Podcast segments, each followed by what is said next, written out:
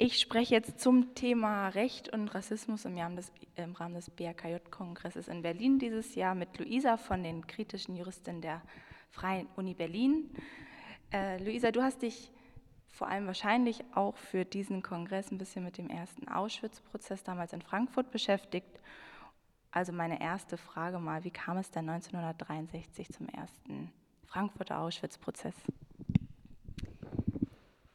Dass dieser Prozess in Frankfurt zustande kam, war viel vom Zufall abhängig tatsächlich. Ähm, es hatte sich ein Auschwitz-Überlebender hatte Dokumente mitgehen lassen ähm, und die dann Fritz Bauer zugespielt, beziehungsweise erst einem Journalisten und dann dieser hat das Fritz Bauer zugespielt, das Material. Ähm, und ohne diese Dokumente wäre es wahrscheinlich auch gar nicht zu dem Prozess gekommen. Ähm, sie mussten, es war ein bisschen schwierig, weil Auschwitz selber ja nicht in Deutschland lag, sondern, ähm, oder zu der Zeit nicht, nicht in Deutschland lag. Und deshalb mussten, musste der BGH darüber entscheiden, ob das überhaupt, wer dafür zuständig war und entschied sich dann dafür, dass Frankfurt am Main zuständig sei. Ähm, genau, und der zuständige Generalstaatsanwalt war dann Fritz Bauer, der die auch ähm, genau geleitet hat, vor allem die Ermittlungen. Magst du vielleicht noch einmal kurz zusammenfassen, wer Fritz Bauer war? So?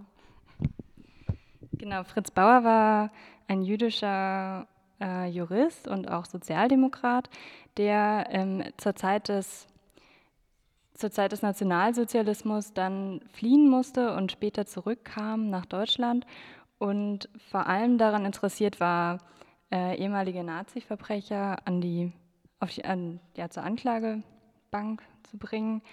Und äh, das war so ein bisschen auch sein Lebensinhalt, also er hat sich da sehr verschrieben für und genau. Ja. Aber das hat er ja wahrscheinlich nicht ganz allein gemacht. Wer waren denn dann so die begleitenden Staatsanwälte? Also was waren das für Personen? Bauer hatte sich ein Team von jungen Staatsanwälten zusammengesucht. Das waren Vogel, Wiese und Kügler hießen die mit Nachnamen. Und er hatte sich vor allem die ausgewählt, die waren, also was sie vor allem auszeichnete, war, das, war dass sie jung waren. Ähm, sie waren aber weder besonders antifaschistisch eingestellt noch, ähm, oder zumindest nicht auffällig und auch nicht besonders auffällig äh, sozialdemokratisch.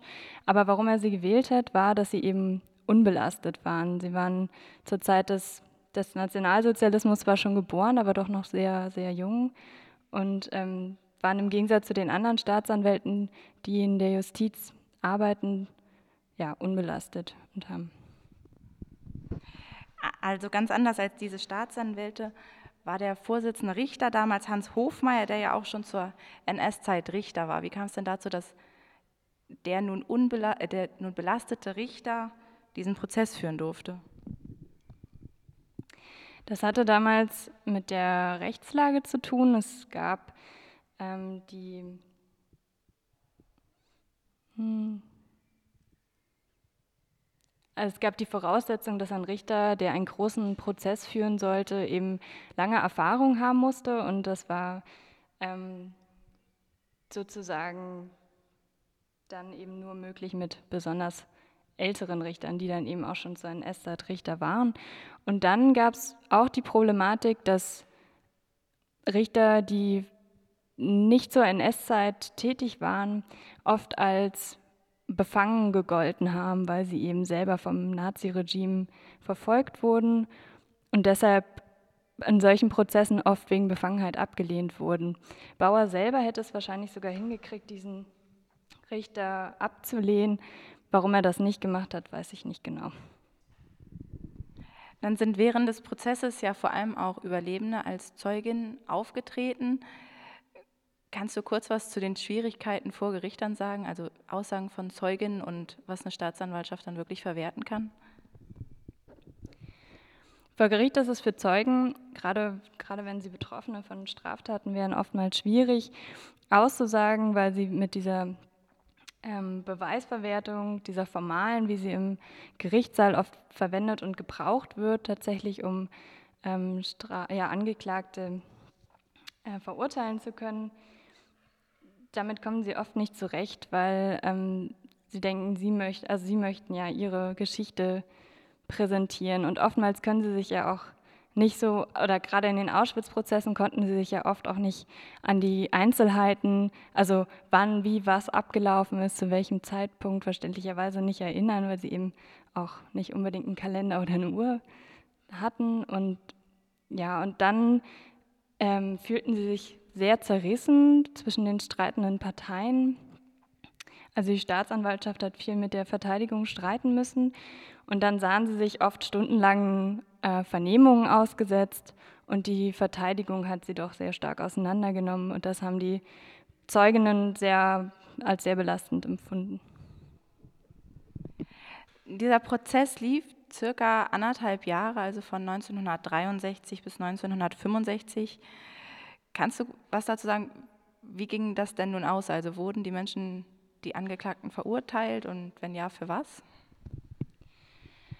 Also die meisten wurden verurteilt, allerdings nicht so, wie die Staatsanwaltschaft sich das erhofft hatte. Ähm, angeklagt waren sie eigentlich äh, wegen Mordes und das wollte die Staatsanwaltschaft auch klargestellt haben, dass die eben Täter waren und nicht Gehilfen von ähm, jemandem, sondern dass sie sozusagen das aus eigenem Willen gemordet haben. Und diese Mordverurteilung gab es aber nur sechsmal von 22 Angeklagten. Drei wurden sogar freigesprochen und der Rest wurde eben als Gehilfe oder die wurden als Gehilfen verurteilt. Ähm, genau, aber es war nicht so nicht das Ergebnis, was die Staatsanwaltschaft sich erhofft hatte und wahrscheinlich auch die Auschwitz-Überlebenden sich nicht erhofft hat. Zu Zeiten Fritz Bauers wurde doch mal auch die Frage gestellt, wozu strafen wir überhaupt? Und Fritz Bauer hat die Meinung vertreten, Strafe zur Resozialisation, äh, Resozialisierung und nicht zur Vergeltung. Aber wie passt das mit den NS-Verbrechen zusammen? Also Oft wurde Bauer dafür kritisiert, dass er diese Meinung vertreten hat und gleichzeitig aber NS-Schergen zur Ankla also auf die Anklagebank gebracht hat, weil gesagt wurde, naja, die brauchen doch nicht mehr resozialisiert werden, die seien gut integriert, die begehen doch nicht nochmal einen Völkermord und ähm, sind ja sonst auch sehr sozial unauffällig. Wenn es also nicht um Vergeltung gehen soll, warum denn dann?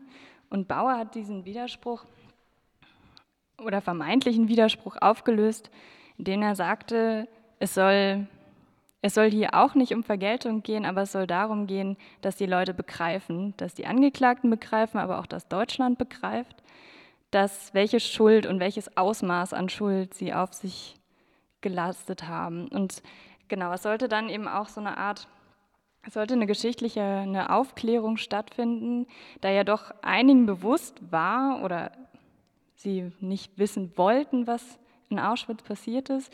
Aber es gab eben anders als heute noch gar nicht so viel Material dazu und es wurde wenig geforscht. Und das wollte Bauer anstoßen, eine Geschichtsschreibung zum Auschwitz, also zu, den, ja, zu der Mordmaschinerie Auschwitz. Auch heute läuft noch die Aufarbeitung in einem gewissen Maße. Also auch heute gibt es noch Auschwitz-Prozesse vor Gericht. Findest du das sinnvoll, jetzt über 90-Jährige inzwischen für ihre NS-Taten vor Gericht zu stellen? Ich finde es an sich gut, dass die Justiz eingesehen hat, dass sie damals in der Aufarbeitung versagt hat und jetzt doch ähm, jede Chance nutzen möchte, das wieder gut zu machen, in dem Sinne.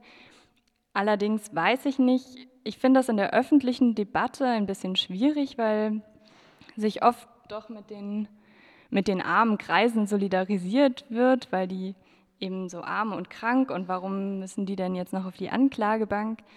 Deshalb ist es tatsächlich schwer, das zu sagen, aber im Großen und Ganzen würde ich sagen, dass das schon eine sinnvolle Sache ist, die auch noch zu verurteilen und zumindest die Geschichtsvergessenheit zu verhindern. Dann Dankeschön für das Interview.